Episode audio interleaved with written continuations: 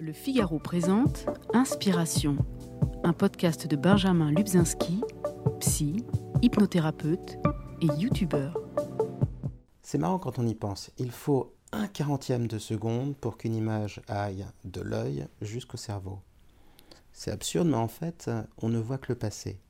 La photographie aussi peut sembler absurde. Elle saisit le présent, mais le présent n'existe pas, c'est un leurre. La preuve, prenons l'une des photos les plus connues au monde. La mort d'un républicain de Robert Capa. Ça se passe en 1936. Pendant la guerre d'Espagne, on y voit un homme au moment même où il meurt. Pas une seconde avant, pas une seconde après. Et on ne peut pas dire qu'il tombe sous le coup des balles, car sa chute est figée par le sortilège de l'objectif. Il tient ce fusil, qui en même temps lui échappe des mains, et en regardant ses yeux clos, on ne sait pas s'il est en train de mourir ou s'il est déjà mort. Il est comme le chat de Schrödinger, à la fois vivant et mort. N'est-ce pas, n'est-ce pas bizarre? Et pourtant, cette photo, c'est bien plus que le souvenir d'une violence de l'histoire. Cette photo est la guerre d'Espagne, et au-delà même, le symbole incarné du sacrifice et de l'héroïsme. On pense avec des mots, mais on se souvient en images. C'est en cela que la pensée est toute littérature et la mémoire toute photographie. J'irai même plus loin, l'histoire, la mémoire de l'humanité, c'est la photographie. Trois photos pour affirmer cette évidence. L'image d'une petite fille nue, courant horrifiée sur un chemin pour échapper aux bombes. C'est la guerre du Vietnam. Cet homme qui ne cesse de chuter d'un building, ce sont les attentats de New York. Et cet enfant décharné qu'un vautour convoite, c'est le drame de l'Afrique. C'est la fin dans le monde. Mon invité, Peter Turnley, est un grand photoreporter. Ses photos ont fait 43 fois la une de Newsweek il a été de toutes les guerres, la Somalie, l'Afghanistan, l'Irak. Plus qu'un témoin, son appareil brandi comme une torche a mis en lumière les horreurs et les vérités cachées du monde. Mandela, Poutine, Jean-Paul II, il les a tous photographiés. Mais Peter Tonley est bien davantage qu'un photoreporter. C'est un grand photographe. Ce n'est pas à cause de sa célébrité, des prix prestigieux qu'il a gagnés que je le sais, c'est pour une autre raison. Oscar Wilde parlait de ces visages qu'il suffit de voir une fois pour les oublier à jamais. Une grande photo, c'est l'inverse. Et les photos de Turnley, on ne peut pas les oublier. Ukiyo-e, c'est le joli nom que les Japonais donnent aux estampes. Ça veut dire image fixe du monde flottant. La définition pourrait s'appliquer à la photographie. Le monde est impermanent, tout passe, le sublime comme l'immonde, mais la photo en capture l'essentiel. Alors, bien sûr, elle est un mensonge, rien qu'un petit instant, rien qu'un petit bout du monde, le petit reflet de la subjectivité d'un regard, mais elle est pour plagier Cocteau un mensonge qui dit la vérité. En m'abîmant dans les photos de Turnley, ces photos belles et terribles de l'histoire en marche, comme ces photos touchantes et atemporelles de la quotidienneté, je trouve doublement matière à espérer. Peter Turnley m'inspire, car alors même qu'il a photographié le mal sous toutes ses coutures et sous toutes ses latitudes, l'homme parvient à voir et trouver le beau et le bon partout. Il me fait penser à ce sculpteur grec qui décrivait son métier ainsi. Je me contente de libérer la forme qui préexistait enfermée dans sa gangue de pierre. Peter Tonley saisit une vérité, une beauté, qui se trouvait déjà dans le monde. Et si elle était déjà là, cette beauté, qu'elle attendait simplement d'être révélée, eh bien, peut-être que tout cela a un sens. Et dire que certains prétendent qu'on peut vivre sans art. Bonjour Peter Tonley. Euh, ne vous fiez pas euh, à votre regard euh, ou ne vous fiez pas à votre oreille, mais en recevant Peter Tonley aujourd'hui, je n'accueille pas un homme mais six. Voici devant moi un journaliste, photoreporter, mais aussi un artiste, photographe humaniste. Je vois un Américain du Midwest, mais aussi un, Français, parisien. J'ai invité Peter Tonley, mais David, son jumeau photographe, ne sera pas loin. Euh, et même s'il n'aime pas euh, rentrer dans des cases, de toute façon, il y a tellement euh, d'hommes différents devant moi que ce serait difficile de le résumer. devant moi, j'ai un homme qui a vécu toutes les guerres, toute l'histoire en marche, mais qui continue encore et toujours à révéler l'actualité, notre présent. Peter Tonley, pardon pour l'offense, mais, mais, béni soit l'accident que vous avez eu de, football américain qui vous a tourné vers la photographie. De quelle manière êtes-vous tombé euh, amoureux de la photo?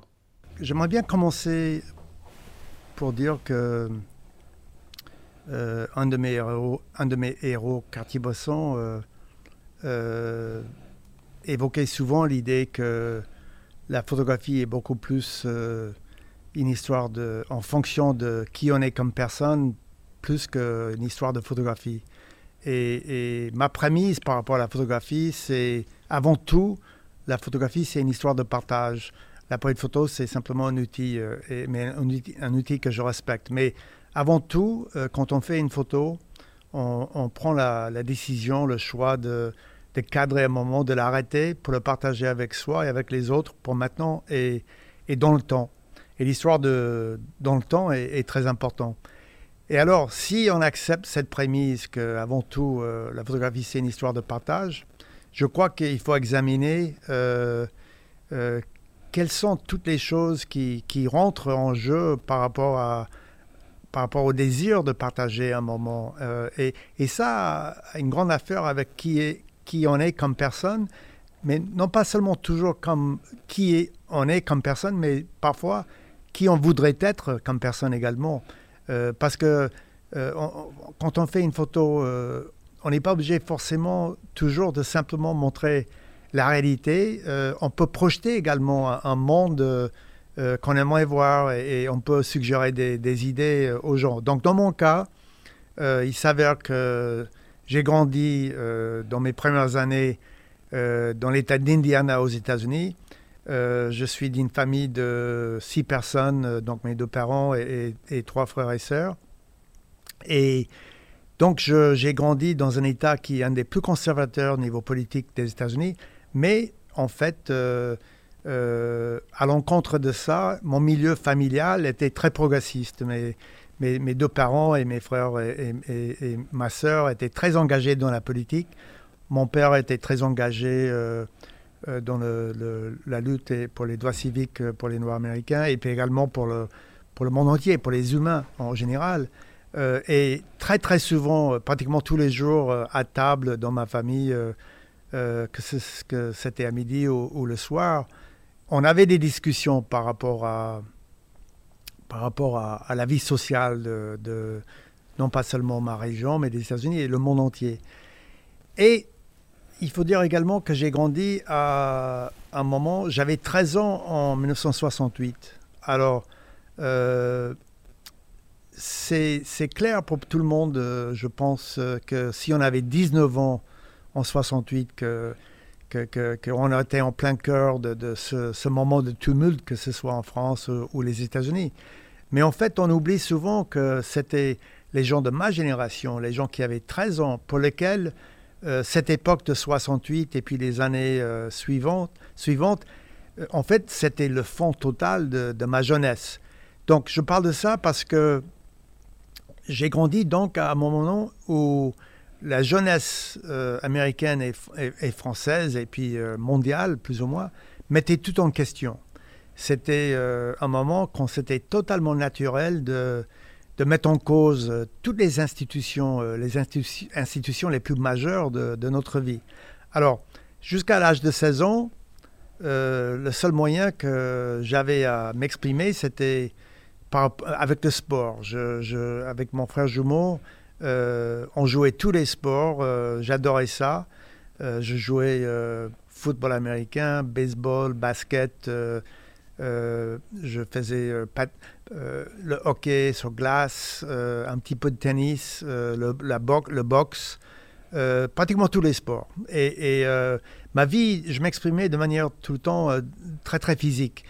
Il y a également une chose, il faut dire, c'est que puisque j'étais né euh, jumeau, euh, et la vérité c'est qu'on n'a on a jamais vraiment su si on était identique ou pas. Euh, il faut dire qu'on se ressemble physiquement beaucoup, mais on n'a jamais su de manière précise si on est identique ou non. Mais la vérité c'est que pratiquement tous les jours de, ma vie, de ma jeunesse, j'ai pratiquement jamais passé une heure de ma vie loin de mon frère. Et, et, à un moment donné, mes parents, ils avaient même un peu peur parce que euh, il trouvait qu'on n'avait pas beaucoup de vocabulaire. Et la réalité, c'était qu'on se connaissait tellement bien, euh, on n'avait pas besoin de beaucoup de mots. On pouvait s'exprimer entre nous avec assez peu de mots. Et, le sport était certainement une des manières dont on s'exprimait. Donc moi, je, le, sport probablement que j'ai le plus aimé, c'était le football américain. Et euh, quand j'avais 16 ans, donc donc en 16 ans, il s'agit de 1971.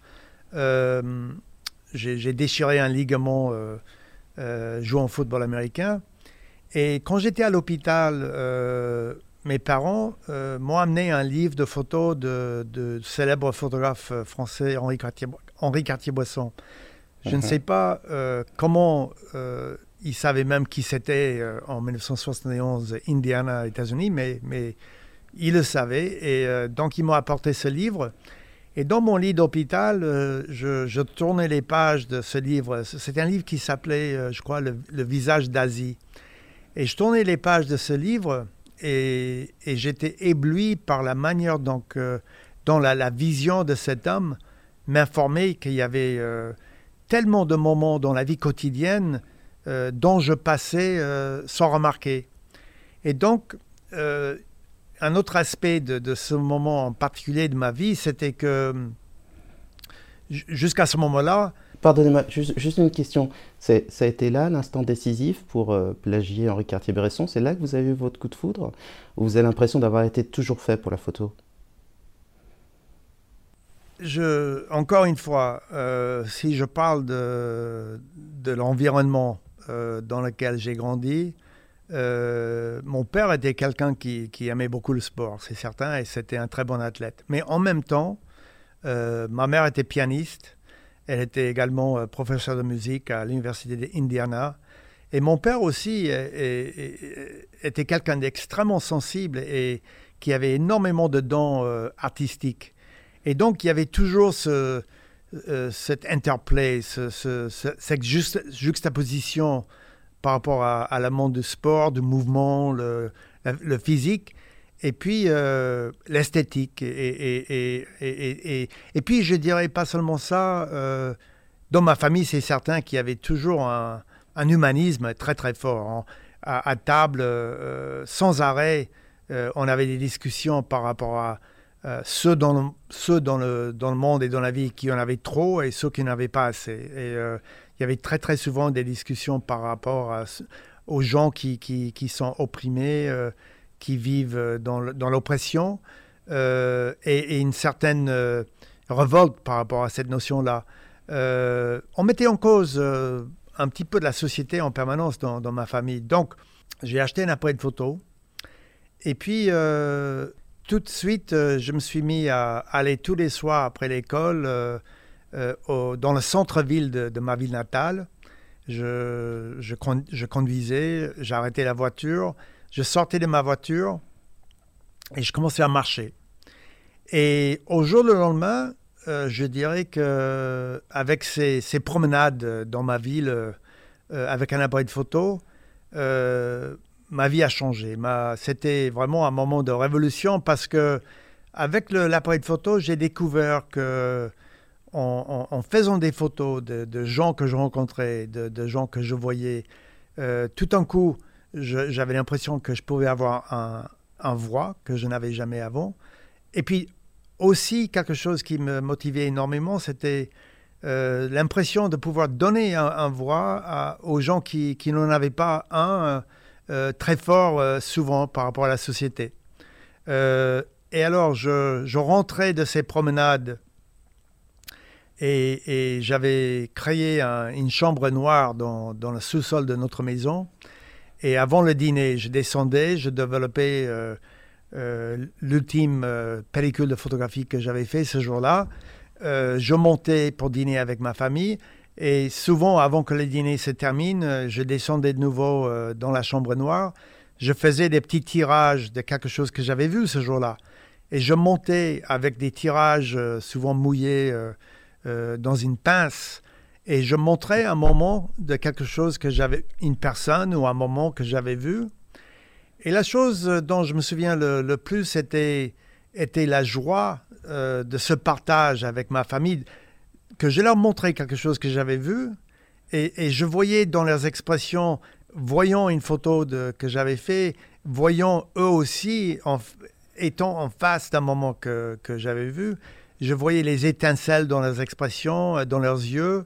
souvent, il y avait des bonnes discussions qui, euh, euh, qui, qui, qui s'en suivaient. Euh, il s'avère que à un moment donné, quand j'ai commencé à travailler pour des grands magazines, il m'est arrivé assez souvent, pendant une période de 18 ans, j'ai travaillé comme photographe attitré du magazine Newsweek. J'étais basé à. Paris et je couvrais le monde entier. Vous avez fait 42 fois, je crois, la, la couverture euh, de Newsweek. J'ai eu 43 euh, couvertures, 43 Wow. une de Newsweek. Et, et- et la chose qu'il faut savoir avec ça, c'était que on savait quand on avait une couverture de Newsweek qu'un lundi matin, quand le magazine sortait, qu'il pouvait y avoir au, au- au moins 30 millions de personnes dans le monde entier qui, qui verraient euh, une de mes images. Mais en fait, la réalité, c'était que euh, à cette époque-là, il n'y avait pas l'Internet, il n'y avait pas le, le email. Et, donc, il y avait une émotion, euh, comment dirais-je, d'une grande satisfaction de penser que quelque chose que j'avais fait avec, avec mes yeux, avec mon cœur et, mon droit allait toucher 30 millions de personnes dans le monde. Mais j'avais très peu de retour. Et, et maintenant, quand je regarde en arrière, aujourd'hui j'ai 65 ans, peut-être quelque part, euh, la plus grande joie que j'ai jamais eue euh, par rapport à cette idée de partage, c'était dans les débuts, le fait, le fait simplement de montrer quelque chose que j'ai vu à ma propre famille à table euh, après le dîner. Et, ça me ramène euh, à l'ère actuelle parce que je continue à, photographier tous les jours. Je, dirais que ma joie, ma passion, mon énergie par rapport à, à l'idée de, faire des photos n'a jamais été plus forte que maintenant. Je, marche tous les jours, où que je sois, que ce soit euh, New York, Paris ou dans d'autres pays du monde. Tous les jours, je fais des photos. Peut-être euh, j'étais euh, aussi bon photographe quand j'avais 16-17 ans que je suis aujourd'hui. Mais je pense que je suis très content de penser qu'à 65 ans, je suis au moins aussi bon photographe que j'étais quand j'avais 16 ou 17 ans. J'aimerais vous poser une question pour aller un petit peu plus loin sur ce sujet. Me partager d'abord avec vous une histoire assez triste. J'ai eu la chance euh, d'avoir comme patient euh, un journaliste euh, de guerre. Euh, il a fait comme vous euh, la plupart des guerres. Il était allé euh, en Bosnie, il était allé en Somalie. Il, est- est- était vraiment allé partout. Et quand je l'ai vu dans mon cabinet, ça faisait peut-être 30 ans qu'il faisait ce métier. Et il souffrait de, stress post-traumatique, PTSD. Et ça, on a pu très bien résoudre ce problème. Ça n'a pas été ce qui a été le plus compliqué, mais surtout, c'était devenu un homme désespéré. Il n'avait plus d'espoir, il n'avait plus d'enthousiasme, et il ne voyait du monde que son côté le, le plus sinistre, et on ne peut pas lui en vouloir, euh, après avoir vu tout ce qu'il y avait de, de plus laid, euh, de plus violent, de plus injuste dans l'existence. Comment est-ce que vous avez fait, vous, pour euh, ne pas être usé pour pas mourir intérieurement et, et pour garder de l'espoir et de l'enthousiasme? C'est une très très bonne question et, et je, ne veux pas prétendre qu'il y a une formule ou que je maîtrise forcément euh, cette dynamique. Euh, il y a sans doute des, choses que j'ai vues dans ma vie euh, euh, qui, qui, qui ont laissé des cicatrices, des cicatrices, à mon avis, qui peuvent peut-être jamais être réparées. J'ai vu également des choses sans doute qui, qui, mettent en cause certaines fois euh, euh, mon, optimisme, mon, sens d'espoir, etc. Mais à travers euh, les années donc, que je parcours le monde, je me suis lancé souvent envers des, dynamiques, des, processus humains parmi les plus difficiles qu'on peut imaginer. J'ai, couvert le génocide en Rwanda, euh, j'ai, couvert également une, famine euh, en Somalie en 92 où il y avait 200 personnes qui, 200 personnes qui mouraient de faim tous les jours dans des villages en Somalie. J'ai vu euh, la plupart des guerres de, de- mon époque. Donc, j'ai, côtoyé beaucoup de moments où l'homme et, les, l'homme- les hommes et les femmes, l'humain, peut faire mal les uns aux autres. En même temps, euh, la chose que je pense que la chose dont on ne parle pas assez souvent, qui n'est pas intuitive, c'est que dans les moments difficiles de la vie, euh, on, voit également, si on est ouvert à, tout ce qui se passe autour de soi, on voit des, moments, euh, surtout chez, chez le peuple, chez les, chez les gens de la rue, chez, chez les gens euh, communs au milieu des situations, on voit des gestes de, humanité, de, générosité, de courage, de décence. Euh, on voit des gestes incroyables qui, et ces gestes, à mon avis, euh, peut-être reste avec moi encore plus, long que, plus longtemps que, que peut-être les malheurs. Les malheurs sont toujours là. Et les malheurs, je ne voudrais pas camoufler ou, effacer ce que ça peut faire en termes de marquer l'existence. mais euh, il ne faut pas non plus euh, oublier qu'il y a des gestes incroyables. Euh, je me suis trouvé le 20 mars à New York. Je, rentrais d'un voyage à l'étranger. Ma résidence principale, c'est Paris, mais je garde un petit pied de la terre à New York et je passe assez souvent à New York. Je rentrais d'un voyage à l'étranger et je passais par New York. Et je savais que le thème du Covid allait être un thème qui, allait toucher la vie de tout le monde. Mais on ne pouvait pas savoir le 16 mars, quand j'ai atterri à New York, jusqu'à quel point. Et puis le 20 mars, le gouverneur de, New York a déclaré euh, le confinement, euh, un confinement euh, général et, assez sévère. Et normalement, seulement les, gens, seulement des travailleurs essentiels pouvaient sortir dans la rue. Donc moi, je suis quelqu'un, je suis un nomade, je suis assez rarement dans le même endroit plus que deux à trois semaines. Et, ma notion de, liberté par rapport au voyage est pratiquement totale. Je passe ma vie dans des avions, dans les aéroports, euh, et pratiquement à tout moment. Et là, tout d'un coup, je suis bloqué dans une petite boîte d'appartement à, New York avec l'idée que, que, je vais être obligé de, rester euh, sur place à l'intérieur. Euh, et, et, et, cette idée me paraissait impossible, pour dire la vérité. Et donc, le, le, matin du 21 mars, j'ai fait ce qui était le plus naturel pour moi. J'ai, je suis sorti dans la rue avec mon appareil de photo. C'était pas un travail, je, je c'était pas une commande, je travaillais pas pour un journal ou un magazine. En fait, c'était quelque part une manière d'exister pour moi. Euh, c'était quelque part également un, moyen de survie, euh, parce que pour moi, l'idée de rester bloqué à l'intérieur, euh, à rien faire, me, me paraissait impossible. J'avais très peur. Je, je connais le, ce que c'est le risque. J'ai, côtoyé énormément de dangers. Je, malheureusement, j'ai perdu des amis, des collègues euh, également sur les terrains de guerre avec des dangers mortels. Et j'ai vu beaucoup trop de gens que j'ai vus dans ces scènes qui, en sont morts de, ces, dynamiques. Donc je connais très bien le danger. Et je dois dire que sortant dans la rue le 21 mars, sachant que j'ai 65 ans, j'avais vu trop à la télévision des histoires de gens en bonne santé qui tombaient morts raides de, ce virus, donc on connaissait tellement peu de choses. Et donc j'ai été terrifié en fait par l'idée de, choper ce virus. Je me sentais très très vulnérable, mais je sortais quand même. Et, et, cette première journée, euh, donc le 21 mars, j'ai marché plus ou moins 45 pâtés de maison euh, du Upper West Side à New York vers Times Square. J'ai été renversé par ce que j'ai vu. J'ai vu la ville euh, peut-être la plus active, la plus énergétique du monde, pratiquement vide. Les seuls gens qu'on voyait, c'était des gens sans domicile fixe. Et il y en avait incroyablement euh, un, grand nombre. On ne remarque pas la quantité quand il y avait des gens autour. Et là, tout d'un coup, c'est les seuls gens que je voyais. Et donc, je prenais mon temps. Euh, et en plus, je, j'avais mal. J'avais mal moi-même. J'étais très déstabilisé. J'avais un besoin de, parler avec des gens aussi. Donc je m'arrêtais et, je demandais, euh, je commençais à demander à chaque personne que je, rencontrais trois choses. Euh, leur, âge, leur prénom. J'avais pas besoin pas besoin de connaître leur nom de famille. Et puis je posais toujours la même question comment ça se passe pour vous?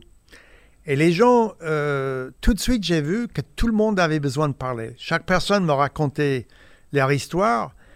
Et il y avait un, autre phénomène qui, se passait qui était très important. après, après euh, avoir raconté l'histoire, les gens me posaient la même question. Ils me disaient, et alors vous, comment ça se passe pour vous?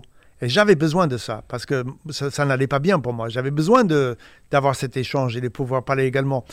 Et là, ce jour-là, en marchant, je me suis rendu compte que peut-être pour la première fois de ma vie, malgré le fait que j'avais couvert beaucoup de guerres, que j'étais en face de ma première guerre mondiale, que c'était une guerre mondiale avec un ennemi invisible dont on ne connaît pas la ligne, du front et euh, qu'on pouvait être vulnérable euh, au, danger à, tout moment et que surtout que c'était une guerre qui allait quelque part euh, toucher la vie de chaque être sur la planète. Et ça, c'était la première fois de ma vie que j'ai. Et que, en plus, que cette guerre était une guerre qui se passait chez moi, dans ma notion de, de chez moi.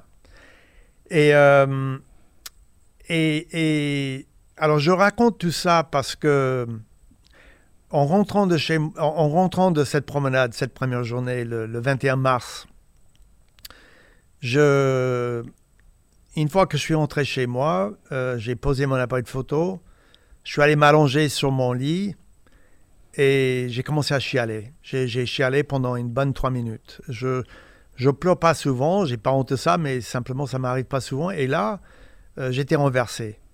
Et j'étais renversé, je pense, parce que, parce que premièrement, je me sentais extrêmement vulnérable. Mon monde avait changé de manière dramatique.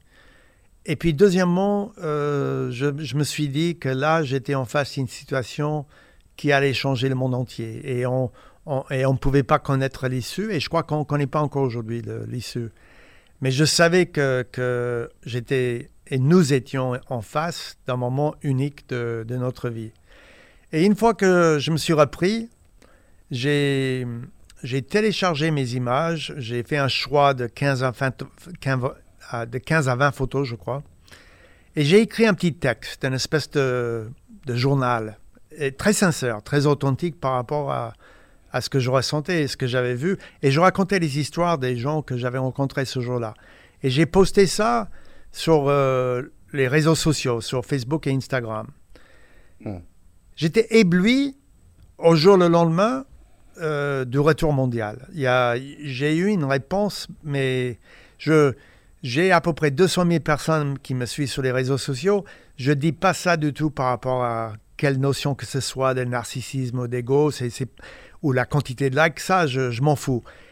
L'important, c'est comme je disais auparavant, c'est que si on veut partager, euh, cette possibilité de partager euh, euh, ce que je ressentais, ce que j'ai vu, ce que et ce qu'on me racontait, était incroyable avec tant de, tant de personnes dans le monde entier. Et je recevais le lendemain un retour incroyable. Donc, à partir de ce jour-là, j'ai commencé à sortir dans la rue tous les jours et, je le fais encore jusqu'à aujourd'hui. Donc, ça fait plus que ça fait pratiquement maintenant huit mois que je sors dans la rue pratiquement tous les jours avec mon appareil de photo. En sortant dans la rue, à New York, pendant les premiers trois mois, les seuls gens que je voyais étaient dans l'ensemble des travailleurs essentiels. C'était des gens qui livraient des paquets, c'était des, gens qui livraient le, poste, c'était les, gens qui travaillaient dans les, caisses pour les, magasins de nourriture, euh, c'était des ambulanciers, des, infirmiers, des infirmières, des médecins, euh, c'était des, policiers, des policières, des, pompiers.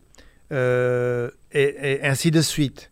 Mais c'était les gens, en fait, dans l'ensemble, qui, qui étaient, je dirais, de la classe travailleur, des gens, des gens communs, qui souvent gagnaient assez pour leur vie, qui avaient souvent des, des, des salaires à l'heure, rémunérés très peu souvent des gens de couleur, souvent des, femmes, souvent des immigrés ou des, minorités. Et une chose qui m'a frappé, c'était que tous ces gens que je côtoyais au, jour le lendemain, maintenant depuis huit mois, dans la rue, que ce soit à New York ou à Paris, et surtout dans les premiers trois mois à New York, que c'était des gens qui ils me racontaient leur vie. Euh, ils étaient tous conscients du danger euh, euh, qu'ils confronteraient. Ils, confronteraient un, un, danger mortel entre mars et mai de cette année, il y avait 7 à 800 morts par jour à New York. Il n'y avait pas une minute de la journée quand on n'entendait pas les sirènes des ambulances. Et on savait que dans l'ensemble, les ambulances, c'était les sirènes de la mort. On savait qu'il y avait un grand pourcentage de gens qui partaient à l'hôpital, qui allaient mourir. Tous ces gens qui, que j'ai côtoyés, que j'ai rencontrés dans la rue, ils étaient parfaitement conscients du danger. Euh, ils étaient parfaitement conscients de, ce que ce virus pouvait faire pour euh, changer leur vie, pour changer la vie de leur famille. Euh, mais ils faisaient ce qu'ils faisaient avec courage. Et, là, je peux dire que euh, avec tout ce qui va mal de cette époque, eh bien, d'une manière générale, ce que j'ai vu, ces gens-là me donnent mon cœur, euh, une espèce de, direction d'espoir et, de courage. Je crois qu'il ne faut jamais négliger euh, le malheur du monde. Il ne faut certainement pas négliger les gens qui ont besoin d'attention qui ont besoin de considération, qui, ont besoin d'aide, qui ont besoin de, sortir d'une dynamique d'oppression, de racisme, de, de, de, pauvreté, de, de, schémas systémiques. Il ne faut jamais négliger euh, ces, choses-là et ces gens-là. En même temps, je crois il faut qu'on souligne également, euh, quand c'est possible, euh, les gens magnifiques qui nous entourent. Et il y en a beaucoup. Euh, j'ai eu la chance de, de, voir ces photos et euh, bah, je vous avouerai que j'ai pleuré en les regardant. Euh, pas chaud de larmes, mais j'ai des larmes qui, qui sont sorties malgré moi. et pour une, pour une autre raison, je, je trouve que c'est dans les grandes villes qu'il y a la plus grande solitude. Et quand j'ai vu ces photos, j'ai l'impression que le Covid a rajouté encore de la solitude. Il y a une profondeur de solitude dans, ces photos qui est, qui est bouleversante.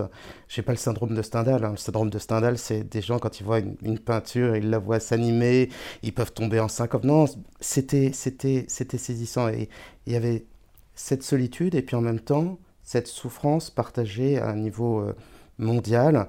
Si on compte depuis 1900, il y a quatre euh, grandes crises mondiales. Il y a deux guerres qu'on connaît bien, la crise de 1929.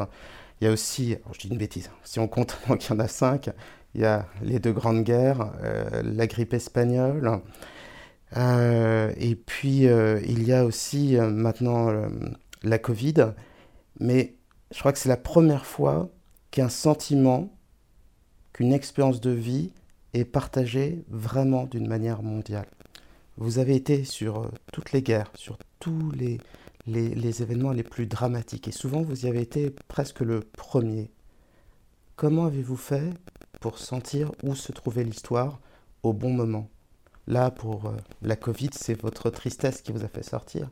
Et vous l'avez rencontré, mais vous ne l'avez pas rencontré que là. Vous l'avez rencontré en Somalie, vous l'avez rencontré. Premièrement, je pense en fait, dans tout ce que je fais, euh, toujours le, sport euh, est toujours présent comme une, espèce de, plateforme qui m'a donné de bons instincts. Euh, quand on joue au football américain, souvent, euh, quand on est plaqué, euh, on se trouve par terre et, on a mal, c'est douloureux, et on a une décision. On peut, on peut soit se dire Ah, j'aime pas ça, je vais sortir du terrain, j'ai plus envie de jouer, ou on peut prendre la décision je me mets debout et je rentre de nouveau dans le jeu. Et quand on fait ça dans l'ensemble, souvent on, apprécie le jeu et, on y trouve de la joie. Deuxièmement, j'ai fait un diplôme euh, euh, à, Sciences Po à Paris, la rue Saint-Guillaume. Je suis assez, euh, assez fier, je suis un des rares Américains d'être diplômé de Sciences Po. J'ai eu un grand, une grande chance, je pense que c'était en 1980. J'ai trouvé le numéro de téléphone de Robert Doineau dans l'annuaire. Je l'ai appelé. Euh, et je lui ai dit au téléphone, euh, euh, je, me présentais comme Peter Tonley, américain d'Indiana, que je venais d'être diplômé de Sciences Po et que j'étais photographe et que j'avais énormément photographié les rues de Paris.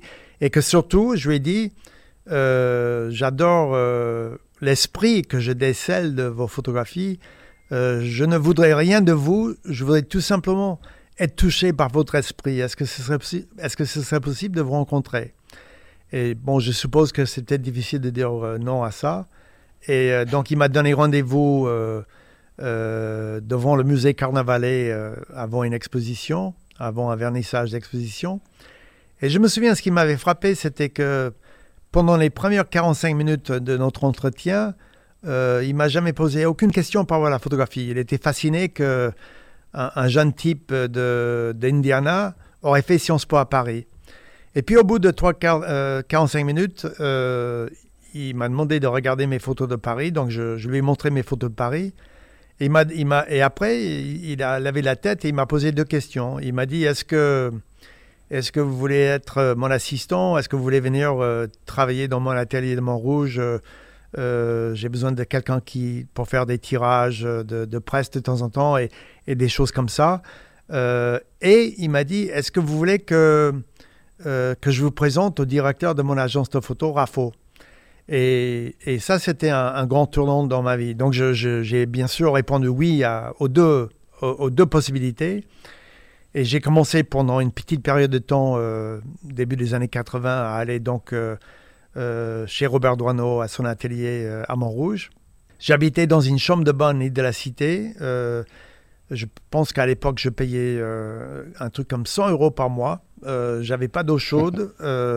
j'avais les toilettes sur le palier. Je prenais mes douches dans l'île Saint-Louis. Mais le truc incroyable, c'était que j'avais un tout petit balcon qui se donnait sur le parvis de Notre-Dame. Je me lavais tous les matins avec les cloches de Notre-Dame.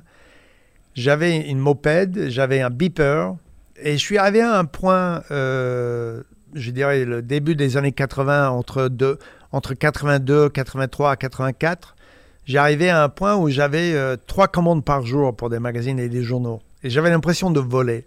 Je, ma, vie était, euh, était magnifique, était pleine.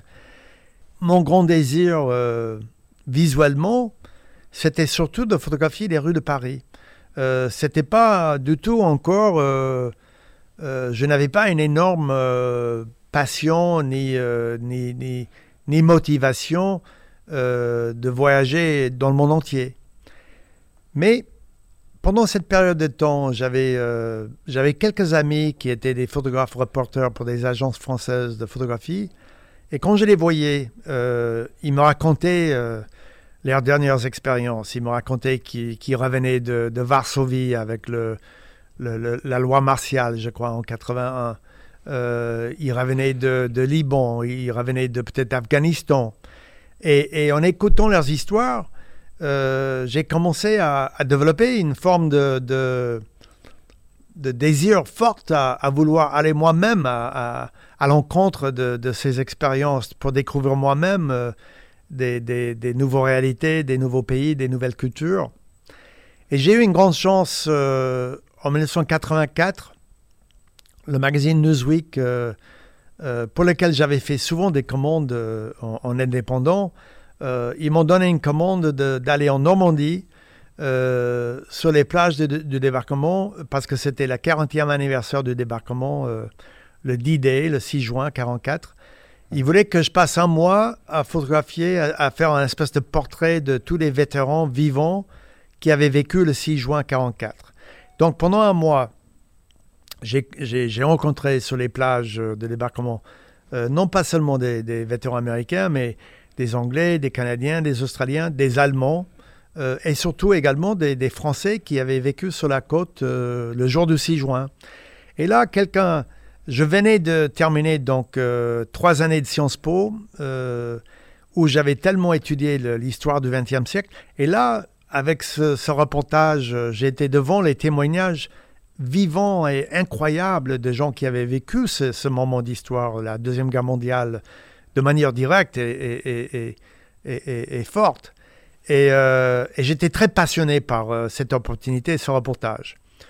Je suis entré à Paris avec ces photos et j'étais dans le bureau de Newsweek et j'avais un, une espèce de un pile de, feuilles de diapos de mes photos. Et euh, il s'avère que le, la grande patronne de, Washington Post et de, Newsweek, uh-huh. euh, Catherine Graham, euh, était dans le bureau de, Paris de Newsweek ce jour-là. Et j'ai présenté donc ces feuilles de diapos au directeur du bureau. Et il est tombé sur une photo d'un vétéran américain qui était arrivé sur les plages du débarquement le 6 juin. Et, dans cette photo, on voyait cet homme qui était agenouillé devant la, une tombe blanche perlée de la cimetière américaine de, de, Normandie. Et il était agenouillé devant la tombe de son meilleur ami, qui était également arrivé euh, sur les plages du débarquement le 6 juin avec lui, mais qui avait été tué. Et c'était la première fois en 40 ans que cet homme était revenu pour, euh, pour voir la tombe de son ami. Et donc j'ai fait cette photo et le directeur, euh, il prend ce diapo de, ce vétéran devant cette tombe et il le montre à, la grande patronne de, Newsweek, Catherine Graham. Elle regarde la photo dans le néon de, de bureau et elle me dit euh, cette photo va être la couverture de notre magazine euh, la, semaine suivante, la, prochaine semaine, aux États-Unis et, dans le monde entier. Et donc, euh, j'ai dit, euh, mais merci, merci beaucoup.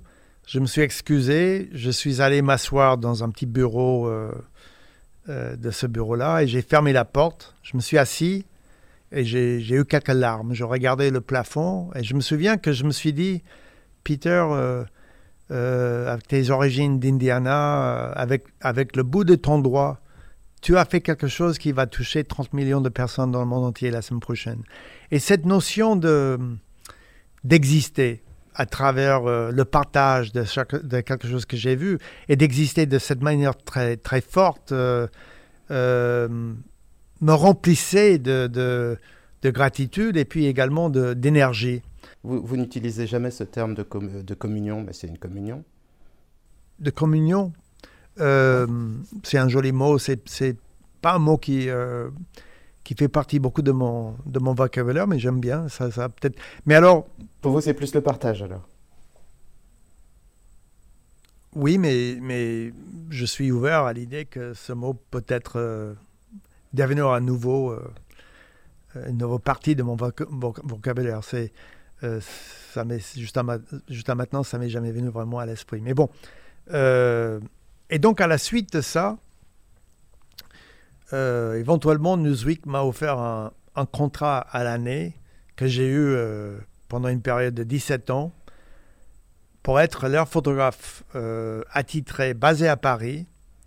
Et l'idée, c'était que, alors, encore une fois, à l'encontre de ce que beaucoup de gens, que le public imagine souvent des, photographes et des, personnes qui travaillent en vidéo pour la télévision, on imagine souvent qu'on est dispatché, qu'on nous appelle et, on nous dit tournez, il faut que, vous ayez à droite ou à gauche. Mais ça s'est jamais passé comme ça avec la relation que j'avais pour Newsweek. Avec la relation que j'avais avec Newsweek, c'était supposé que je me lève tous les matins, que je lis 3-4 journaux, euh, j'écoutais le BBC, le BBC euh, toutes les heures de la journée pratiquement. Et, l'idée, c'était que je ferais ma propre analyse de quelle était la grande histoire d'actualité du monde chaque semaine, de semaine en semaine. Et, c'était à moi de déterminer, de découvrir, euh, premièrement, s'il y, avait un avion qui pourrait m'amener sur les lieux, euh, s'il y avait un endroit, euh, s'il y avait moyen de... Surtout, la notion plus importante, c'était est-ce que je pouvais avoir accès à l'histoire en question Et puis, et puis, deuxièmement, euh, est-ce que je pouvais faire des photos et est-ce que je pouvais euh, arriver à, envoyer des photos? Parce qu'à l'époque, c'était avant, l'époque numérique, est-ce que je pouvais arriver de manière euh, avec succès à, envoyer les photos, les, pellicules pour qu'ils soient à New York avant le bouclage du magazine? Et donc, pendant une période, je dirais, plus ou moins 17-18 ans, J'étais sur le qui-vif 24, 24 heures sur 24. Je, euh, il, n'y avait rien qui passait avant cette disponibilité par rapport à l'actualité. Jamais de. Rien n'était plus important dans un sens. Euh, pas d'anniversaire, pas de fête, euh, pas de vacances, rien. Rien n'était passé devant cette, besoin d'être disponible pour partir. Quand je me levais le matin, euh, je ne savais jamais où je serais le soir. Et je ne savais pas quand je partais, euh, quand je reviendrais. Il y avait également un phénomène, euh, il y avait, il y avait deux, trois choses qui étaient oh, un petit peu les non-dits. Personne ne m'a jamais demandé de, couvrir la guerre. Dans, le, dans, le, magazine Newsweek et puis dans le monde du journalisme par ailleurs, il y avait des, photojournalistes et des journalistes qui ont été tués sur les, sur les terrains de guerre. Et donc, il, il, fallait toujours, si, pour, par rapport à, à, l'actualité qui était dangereuse, il fallait euh, se porter volontaire pour y aller. Personne ne m'a jamais demandé. Mais en même temps, je savais quand j'ai quand j'ai eu l'honneur de, commencer à travailler pour Newsweek, euh, je savais que ça faisait partie de cette relation. Et, euh, et donc, assez vite, par rapport à cette période de temps avant 84 où je ne voyageais pas, je, vivais que à Paris, tout d'un coup, euh, j'ai développé un besoin pratiquement insatiable de, de voyager, de voir, de découvrir. Et euh, le plus loin possible et, dans les lieux les plus exotiques possibles. Et, et il n'y avait, avait, il y avait rien qui, euh, qui, qui, qui, qui m'empêchait d'aller vers euh, l'actualité et puis euh, l'actualité du moment euh, et, et, et, et, au cœur de, de, de, cette dynamique était pratiquement toujours le, danger. Il y avait toujours une notion du danger. J'estime, j'ai eu énormément de chance. j'ai des collègues, j'ai des amis, j'ai vu trop de gens qui n'ont pas eu la même chance, qui, hum qui, qui, qui, qui, qui n'ont pas survécu euh, des situations que j'ai vues et que j'ai vécues. Euh, maintenant, euh, et, donc, pour revenir à, votre question par rapport à, à, à, que faire pour être au bon endroit au bon moment, je dois dire encore une fois, sans prétention, que très rapidement, j'ai découvert que, mes connaissances du monde par rapport à mes études de relations internationales et d'histoire m'ont énormément aidé à, déceler quels étaient des, faits dans, au cœur de l'actualité qui, qui, représentaient un changement, un changement euh, euh, profond. Par exemple, je me souviens toujours... Euh, et puis, je, veux juste dire une chose pendant toute cette période de temps où je voyageais, également, euh, il y avait un sentiment euh, d'une grande motivation de vouloir également être sur place quand l'histoire était faite, quand, quand, quand, quand, un événement ou un processus euh, allait affecter l'histoire du monde et, puis la, la, vie des gens, la, la vie fondamentale des gens. comment, comment sait-on que c'est l'histoire à ce moment-là? C'est l'histoire et que c'est pas juste un, phénomène d'actualité qui va être oublié ensuite? Est-ce que c'est parce que c'est dangereux? Est-ce que c'est parce que c'est explosif? Est-ce que pas? Est-ce que parce Non, je pense que c'est surtout parce que ça affectait euh, l'existence des gens de manière profonde. C'était pas du tout par rapport à une notion d'adrénaline ou de drogue ou d'action. C'était surtout en fonction de, des notions de changement euh, profonde de vie. Par exemple, j'ai, j'ai couvert toutes les révolutions dans les pays de l'Est en 89. Euh, je me souviens, euh, je vous disais que je lisais 3-4 journaux par jour, j'écoutais les BBC. Je me souviens toujours la première fois que j'ai entendu qu'il y avait des manifestants dans la rue à Leipzig, en Allemagne de l'Est, avant la chute du mur de Berlin. Et c'était, tout au début, c'était des petites manifestations. Mais je me suis dit, ah, là, il y a quelque chose qui se passe. Ça, ce n'est pas, ce n'est pas le statu quo. Un des moments le plus glorieux que j'ai vécu de ma, de ma vie, de mon existence, c'est d'être présent, de voir Nelson Mandela quand il est sorti de prison. Euh, j'étais devant le, le prison euh, dans, le, dans, dans, le sud, près de Cape Town, près du Cap, euh, en Afrique du Sud, l'après-midi, quand, quand Nelson Mandela est sorti la main dans la main avec Winnie Mandela après 27 ans d'incarcération. Et je me souviens toujours que on n'avait pas vu une photo de Nelson Mandela pendant 27 ans. Les seules, les seules, les seules images qu'on avait de lui, c'était les images euh, quand il était jeune boxeur avant qu'il rentre en prison. Euh, donc personne ne personne savait même euh, à quoi il ressemblait à, cette époque-là. Et donc moi j'étais à l'extérieur de ce prison. je prévoyais que après par rapport à ce que j'avais appris dans, dans l'actualité que qu'il y avait de fortes chances qu'il puisse être libéré euh, euh, à ce moment-là. Donc je me trouvais à l'extérieur de ce, prison. Tout en coup, dans un après-midi, il y a quatre hélicoptères de télévision euh, qui commencent à survoler le, le, fond de ce prison. Donc on savait quelque chose d'important allait se passer. Tout en coup, euh, il y avait une espèce d'allée qui, qui, qui, menait vers l'entrée le, et la sortie de cette prison. Il y avait des gens qui, étaient euh, autour de, cette allée. Tout en coup, on voit des gens qui commencent à sauter dans l'air. On, entend une explosion de joie, mais, mais je, ne voyais pas, je voyais personne, je voyais pas Mandela. Mais j'avais, je regardais de manière concentrée à travers mon, mon caméra euh, et tout d'un coup, je vois un grand. Je savais, je connaissais Winnie Mandela. J'avais rencontré Winnie Mandela, donc je savais euh, à quoi elle ressemblait. On savait qu'elle était aux prison ce jour-là. Tout d'un coup, je vois Winnie Mandela et je vois que euh, sa main droite tenait la main gauche d'un grand homme, un grand homme beau, élégant.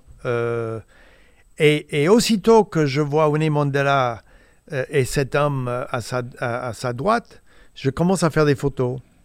Et au moment que je commence à faire des photos, je vois, je vois la, la, main droite, le, le point droite de, cet homme, de cet grand homme, qui allait de, pratiquement de ses genoux, et il avait le, le poing dans l'air pour le mettre au-dessus de sa, sa tête. Et pendant toute cette période-là, et c'était, je dois dire, ça, ça se passait pendant peut-être une séquence de 10 secondes. Je faisais des photos. Et je voyais son, son point qui, arrêtait, qui, qui arrivait euh, euh, à l'apogée euh, de son extension. Et, et j'entendais mon appareil de photo qui faisait la photo. Et, et, après, tout d'un coup, les gens se mettaient devant lui. Je ne voyais plus rien. Mais je savais que j'avais cette photo, cette photo historique. Et ça, je dois dire que c'était d'avoir vécu ce moment de, libération de ce, de ce grand homme pratiquement sans égal dans, sa grandeur d'humanité, ça certainement c'était un des plus joyeux et plus bons moments de ma vie. J'aimerais que vous m'accordiez un joker, ça va être ma toute dernière question avant que je vous pose les, questions autour du questionnaire de Proust. Euh, ce n'est pas vraiment une question philosophique, vous détestez ça, c'est pas vraiment une question trop intime, vous n'aimez pas trop ça non plus. Mais c'est une question que j'avais vraiment envie de, de vous poser.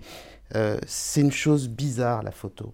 Je ne saurais pas comment la définir. C'est comme le, comme le temps. Plus on y réfléchit, moins on, comprend ce que c'est. C'est euh, un, moment qui n'existe pas, euh, qui, un présent qui fugace. C'est l'éphémère qu'on va immortaliser. C'est des tragédies d'hommes et de femmes que l'on va voler. parfois, c'est un, une beauté qu'on va saisir ou on va trahir aussi ce qu'on va voir parce que finalement c'est notre regard qu'on va imposer. Euh, moi j'aimerais vous poser une question très personnelle, elle n'est pas, pas du tout philosophique. C'est qu'est-ce que c'est pour vous d'être un photographe et qu'est-ce que c'est pour vous une photographie? Mais pour vous uniquement. Euh, Descartes disait Je pense donc j'existe. Quelqu'un récemment a évoqué euh, cette phrase devant moi. Et je me souviens que la première chose qui m'est venue à l'esprit, c'était que je photographie donc j'existe. Et je dirais que dans, dans le processus de, de, partage qui me permet la photographie, et jamais on a pu partager avec tous les challenges du métier, euh, je, je, serai, je resterai encore très positif que jamais si on, on accepte la prémisse que la photographie c'est une histoire de partage, jamais aujourd'hui avec, avec euh, l'Internet, avec l'époque numérique, on n'a jamais pu partager aussi vite et aussi loin que, maintenant. Donc je dirais, euh, je photographie donc j'existe. Maintenant, je vais vous poser le, questionnaire de Proust. Pour moi, ces questions, c'est ma manière de faire des instantanés euh, de l'âme de mes invités, des petits polaroïdes. Et j'aimerais que vous me répondiez d'une manière spontanée et très courte aux questions que je vais vous poser. Si la réincarnation existe, quelle était votre dernière vie? Peut-être je serai un oiseau ou un chevreuil. Si Dieu fait du sur-mesure, à quoi ressemblera votre paradis et votre enfer? J'adore danser, donc euh, je pense que le paradis pour moi, ce serait un, samedi soir euh, euh, dehors, n'importe où, avec beaucoup de personnes, avec une belle musique et une danse. et l'enfer, ce serait un monde qui persiste ou qui voudrait être raciste, opprimant, euh, où on pense trop aux gens qui en ont trop euh, et non pas penser assez aux gens qui, qui en ont trop peu. Si on est dans la matrice, que changeriez-vous en premier à sa programmation? J'aimerais voir un monde où les gens n'ont pas peur les uns des autres, où ils ont la joie de se communiquer, de se parler euh, et d'être ensemble. Quel est le dicton ou la citation que vous vous répétez le plus souvent? Il, faut vivre le jour le jour. Quand la vie semble injuste, triste, douloureuse ou même absurde, que faites-vous pour essayer d'être heureux? J'ai pratiquement pas de plus grand plaisir que de m'asseoir dans un café et prendre un bon double express et de rentrer en conversation avec la personne à côté de moi. Y a-t-il un film, une série, une musique ou un livre qui vous a changé? Changé pour de bon? Le premier film qui me vient toujours à l'esprit quand on me parle de, de film, et je ne suis pas sûr que ce film m'a changé euh, en bon ou pour de bon, mais le film qui vient toujours à l'esprit, euh, qui peut-être m'a le plus marqué, c'était Voyage au bout de l'enfer. Quand vous êtes-vous euh, magistralement trompé pour la dernière fois? On a besoin souvent dans la vie de, faire appel au jugement, de faire des jugements, de prendre des décisions. Mais en même temps, euh, faire des jugements peut être des fois être euh, un de nos plus grands ennemis parce que euh, quand on juge, souvent on ne garde pas assez dans la tête la notion que qu'on peut avoir tort dans ses jugements et, que c'est ce dont on ne connaît pas qui est le plus important. De quel personnage historique ou de fiction aimeriez-vous vivre la vie? Je sais que votre vie vous va parfaitement, mais si vous deviez vivre euh, la vie d'un autre? Vous pouvez être quelqu'un d'autre que vous-même, euh, je dirais.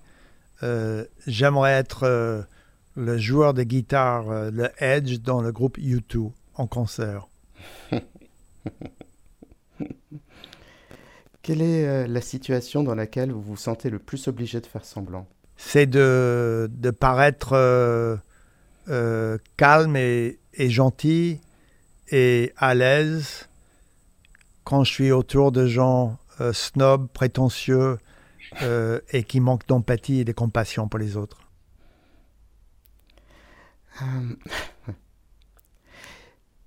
Qu'est-ce qui arrive encore à vous mettre en colère?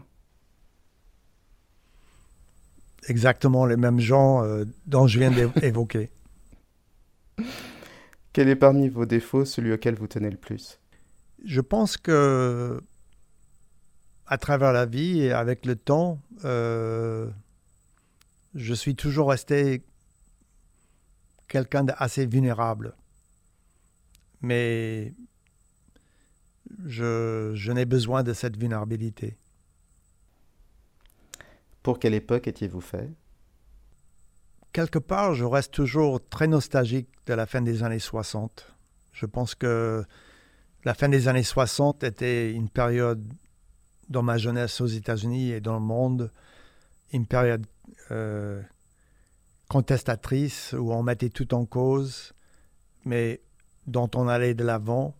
Et les jeunes étaient très engagés et, avaient une énorme influence sur leur destin et sur la vie.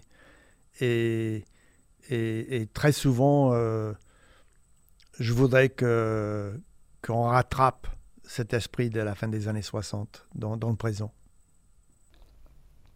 Tout le monde aime et vous, vous détestez. Quelle est cette œuvre?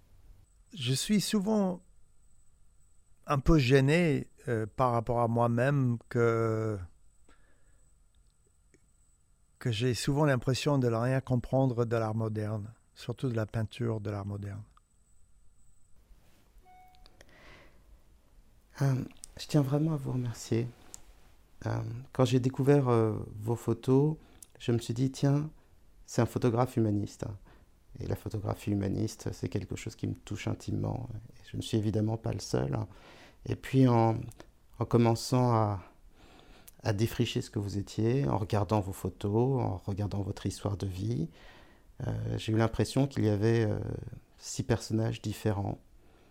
Et puis finalement, euh, je me dis qu'il a fallu aussi dans votre vie la conscience sociale et artistique de votre famille, la littérature, la France, la conscience politique, l'histoire, pour former un photographe qui a le regard qu'il a maintenant. Un photographe qui a euh, un photographe qui a ce réalisme poétique qu'on prête aux photographes humanistes, mais qui arrive aussi pas à photographier des mensonges qui disent la vérité, mais à photographier des vérités qui disent la vérité. Et donc si je devais conclure, je dirais que je m'attendais à recevoir un photographe humaniste et j'ai reçu un photographe de l'humanité. Alors c'est pour ça que je vous dis merci beaucoup. C'est moi qui vous remercie euh, et, et je suis très touché par ces belles paroles. Merci beaucoup.